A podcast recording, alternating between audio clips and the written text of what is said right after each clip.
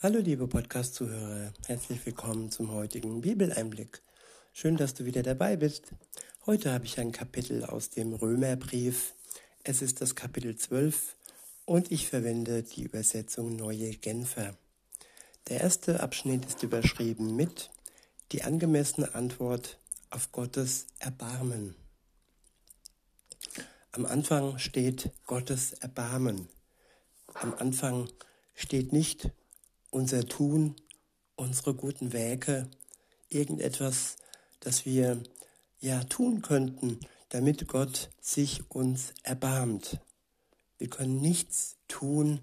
Es wurde alles durch Jesus Christus getan. Er hat uns zuerst geliebt, noch bevor wir überhaupt daran gedacht haben oder noch bevor wir daran denken vielleicht, wenn du jetzt noch gar nicht so die Gedanken hast, ja, und aber trotzdem kannst du gewiss sein, dass er dich liebt. Und das ist der Anfang. Das ist das Erbarmen Gottes gegenüber den Menschen. Und nachdem wir dieses Erbarmen, diese Gnade angenommen haben, nachdem er uns frei gemacht hat von unserer Schuld, nachdem wir erlöst sind und wirklich den Blick auf das ewige Leben, auf ein Leben mit Gott zusammen in seinem Reich, im Paradies. Nachdem wir das wirklich, ähm, ich sag mal, in der Tasche haben, geht es jetzt hier in diesem Abschnitt darum, ja, was ist eine angemessene Antwort auf Gottes Erbarmen? In Vers 1 heißt es, ich habe euch vor Augen geführt, Geschwister, wie groß Gottes Erbarmen ist. Die einzige Antwort, die einzige angemessene Antwort darauf ist die, dass ihr euch mit eurem ganzen Leben Gott zur Verfügung stellt und euch ihm als ein lebendiges und heiliges Opfer darbringt, an dem er Freude hat. Ja, Jesus hat sich uns hingegeben als lebendiges Opfer. Er lebte hier auf dieser Welt und er gab sein Leben hin. Das heißt nicht, dass wir das tun müssen, um ja vor Gott bestehen zu können. Es geht hier darum, dass wir leben, dass wir ein lebendiges Opfer Gott schenken, uns als Lebendige, nicht als Tote, weil unser Tod würde nichts bezwecken. Jesu Tod aber hat bezweckt, dass die Menschheit dass jeder, der an ihn glaubt, erlöst wird, dass er frei wird von seiner Schuld. Insofern ist es gut und wichtig, dass wir als Antwort Gott ein lebendiges Opfer geben, uns selbst, unser Leben als Dank für seine ja, Erlösungstat am Kreuz. Weiter heißt es, das ist der wahre Gottesdienst und dazu fordere ich euch auf. Richtet euch nicht länger nach den Maßstäben dieser Welt, sondern lernt in einer neuen Weise zu denken, damit ihr verändert werdet und beurteilen könnt, ob etwas Gottes Wille ist, ob es gut ist, ob Gott Freude daran hat und ob es vollkommen ist. Ja, was ist gut im Leben und was ist ja, im Sinne Gottes, was ist vollkommen und was ist nutzlos. Das können wir herausfinden, indem wir eine enge Beziehung mit Jesus führen, indem wir auf, auf ihn schauen, auf sein Leben. Er hat uns vorgelebt, was gut ist und was dem Willen Gottes entspricht.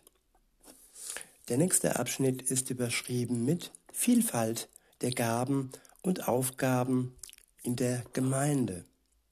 Ab Vers 3 heißt es, ich rufe daher aufgrund der Vollmacht, die Gott mir in seiner Gnade gegeben hat, jeden einzelnen von euch zu nüchterner Selbsteinschätzung auf. Keiner soll mehr von sich, keiner soll mehr von sich halten, als angemessen ist. Maßstab für die richtige Selbsteinschätzung ist der Glaube, den Gott jedem in einem bestimmten Maß zugeteilt hat. Es ist wie bei unserem Körper. Er besteht aus vielen Körperteilen, die einen einzigen Leib bilden und von denen doch jeder seine besondere Aufgabe hat. Genauso sind wir alle, wie viele und wie unterschiedlich wir auch sein mögen, durch unsere Verbindung mit Christus ein Leib und wie die Glieder unseres Körpers sind wir einer auf den anderen angewiesen. Ein Leib und jedes Glied, jeder einzelne Mensch hat seine Berechtigung in dieser Welt. Niemand ist nutzlos. Jedes Körperteil, das dem ganzen Leib Jesu angehört, ist ja mit einem ganz besonderen, mit einer ganz besonderen Aufgabe ausgestattet. Und diese Aufgabe herauszufinden, das ist ja detektivische Art manchmal. Es wird nicht sofort erkennbar sein, liebe Zuhörerinnen, lieber Zuhörer. Aber wer wirklich herausfinden möchte, was Gott uns für eine Aufgabe gegeben hat, dem wird sich Gott zeigen und dem wird ihr wirklich, dem wird ihr Sinn geben im Leben und Tag für Tag ja wirklich ein Ziel vor Augen schenken in dieser Welt. Nicht das Ziel, das große Ziel Jesu, der dann wiederkommt. Nein, für heute, für morgen, für die Zeit, wo wir jetzt hier leben dürfen. Ab Vers 6 heißt es, denn die Gaben, die Gott uns in seiner Gnade geschenkt hat, sind verschieden. Wenn jemand die Gabe des prophetischen Redens hat, ist es seine Aufgabe, sie in Übereinstimmung mit dem Glauben zu gebrauchen. Ja, man kann Gaben missbrauchen, man kann Gaben ausnutzen, man kann damit vielleicht Geld scheffeln und man kann damit vielleicht auch Böses tun. Und insofern ist es wichtig, dass man seine Gaben, die man von Gott geschenkt bekommen hat, in Übereinstimmung mit dem Glauben gebraucht und sie nicht missbraucht und sie so einsetzt, dass es dem ganzen Leib gut tut und vor allem auch denen gut tut, die noch nicht ja dazugehören und noch ja einsam in der Welt um, umherstreifen und den Weg zu Gott noch nicht gefunden haben. In Vers 7 heißt es, wenn jemand die Gabe hat, einen praktischen Dienst auszuüben, soll er diese Gabe einsetzen. Soll er diese Gabe einsetzen. Wenn jemand die Gabe des Lehrens hat, ist es seine Aufgabe zu lehren. Wenn jemand die Gabe der Seelsorge hat, soll er anderen seelsorgerlich helfen. Wer andere materiell unterstützt, soll es uneigennützig tun. Wer für andere Verantwortung trägt, soll es nicht an der nötigen Hingabe fehlen lassen. Wer sich um die kümmert, die in Not sind, soll es mit fröhlichem Herzen tun. Der nächste Abschnitt ist überschrieben mit das Leben in der Gemeinde das Verhalten gegenüber Nichtchristen. In Vers 9 heißt es, die Liebe soll echt sein, nicht geheuchelt. Verabscheut das Böse, haltet euch unbeirrbar an das Gute. Ja, ungeheuchelte, echte Liebe. Das ist die Liebe, die jeder Christ von Gott in sein Herz durch den Heiligen Geist ausgegossen bekommt. Es ist keine menschliche Hollywood-Liebe, die so, ja, so unfähig ist, oftmals den anderen anzunehmen, wie er ist, und die mit der Gnade Gottes so wenig zu tun hat. Es ist oftmals eine in Gänsefüßchen Liebe, die eigennützig ist und die nichts mit Hingabe und tatsächlicher Liebe zu tun hat. Ab Vers 10 heißt es, lasst im Umgang miteinander Herzlichkeit und geschwisterliche Liebe zum Ausdruck kommen. Übertrefft euch gegenseitig darin, einander Achtung zu erweisen. Lasst in eurem Eifer nicht nach, sondern lasst das Feuer des Heiligen Geistes in euch immer stärker werden. Ja, der Heilige Geist, das Feuer in jedem Christen, das immer stärker werden will, das uns wirklich, wirklich ausfüllen, ausfüllen möchte und das unser Leben bestimmen möchte. Das Menschliche soll immer kleiner werden und das Göttliche, das durch den Heiligen Geist in uns lebt, soll immer mehr sichtbar werden für andere Menschen. In Vers 12 heißt es, freut euch über die Hoffnung, die ihr habt. Ja, Hoffnung so im allgemeinen Gebrauch, im weltlichen Gebrauch oftmals sehr abwertend ist, oftmals sehr abwertend betitelt, so nach dem Motto, hoffen heißt nicht wissen und hoffen, dass es wird oftmals so benutzt, ja, ich weiß es nicht, ich hoffe.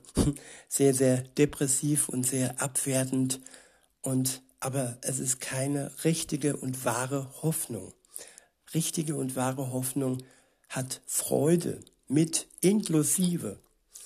Freut euch über die Hoffnung, die ihr habt. Hoffnung ist Freude. Hoffnung ist Gewissheit. Hoffnung ist wirklich Wissen und Gewisssein, dass unser Herr uns nicht im Stich lässt und dass, dass er am Ende der Zeit wiederkommt und alle Christen zu sich zieht und auch Gerechtigkeit schaffen wird.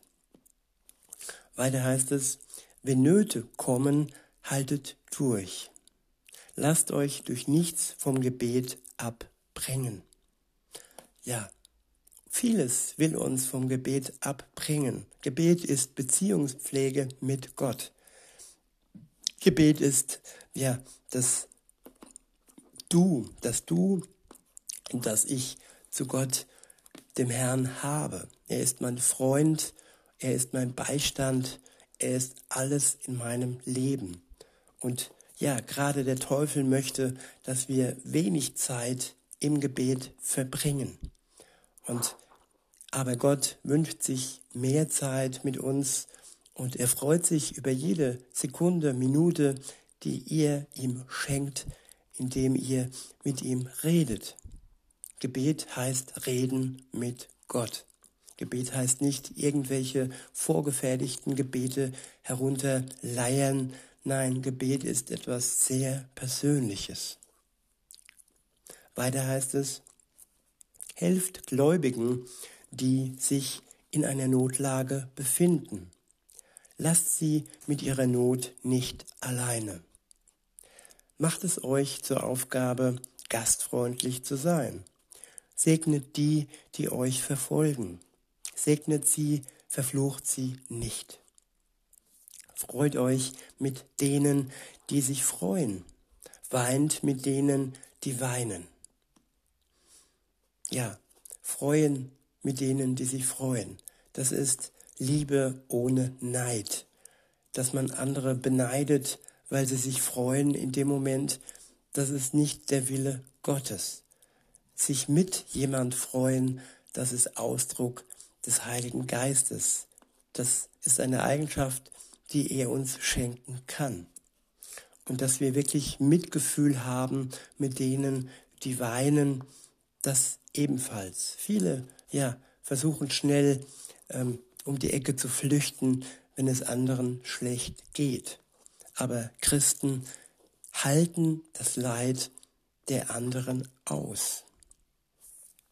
Weiter heißt es in Vers 16, lasst euch im Umgang miteinander davon bestimmen, dass ihr ein gemeinsames Ziel habt.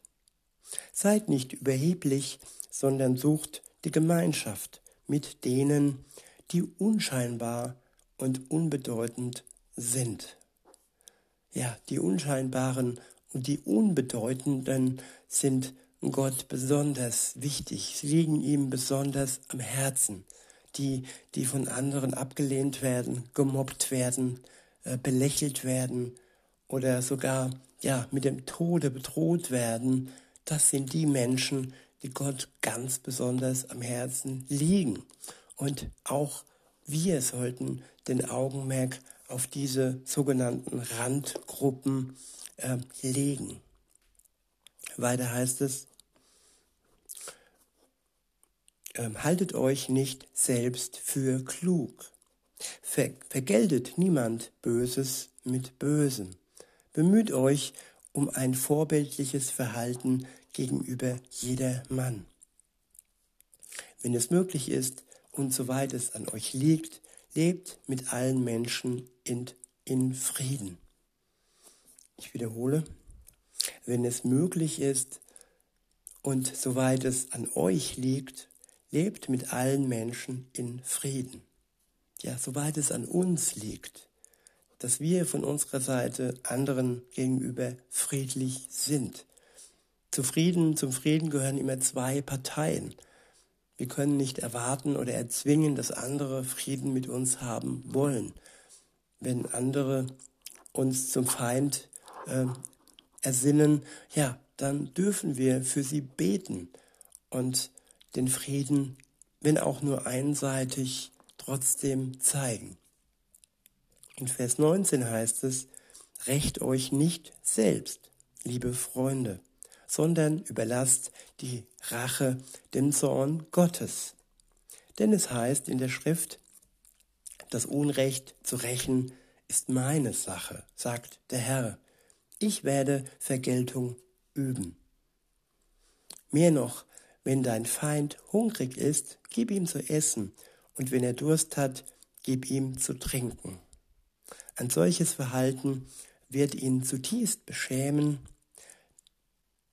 wird ihn zutiefst beschämen. Lass dich nicht vom Bösen besiegen, sondern besiege Böses mit Gutem. Ja, und dieses Gute kommt von Gott. Dieses Gute ist nichts Menschliches, denn das Böse ist stark und wer mit menschlichen äh, Mitteln oder Eigenschaften äh, versucht, Böses ähm, ja, zu besiegen, der wird scheitern. Nur das Gute, die Liebe, die von Gott kommt, ist in der Lage, das Böse zu besiegen. Gott alleine ist der Lage, in der Lage, das Böse zu besiegen.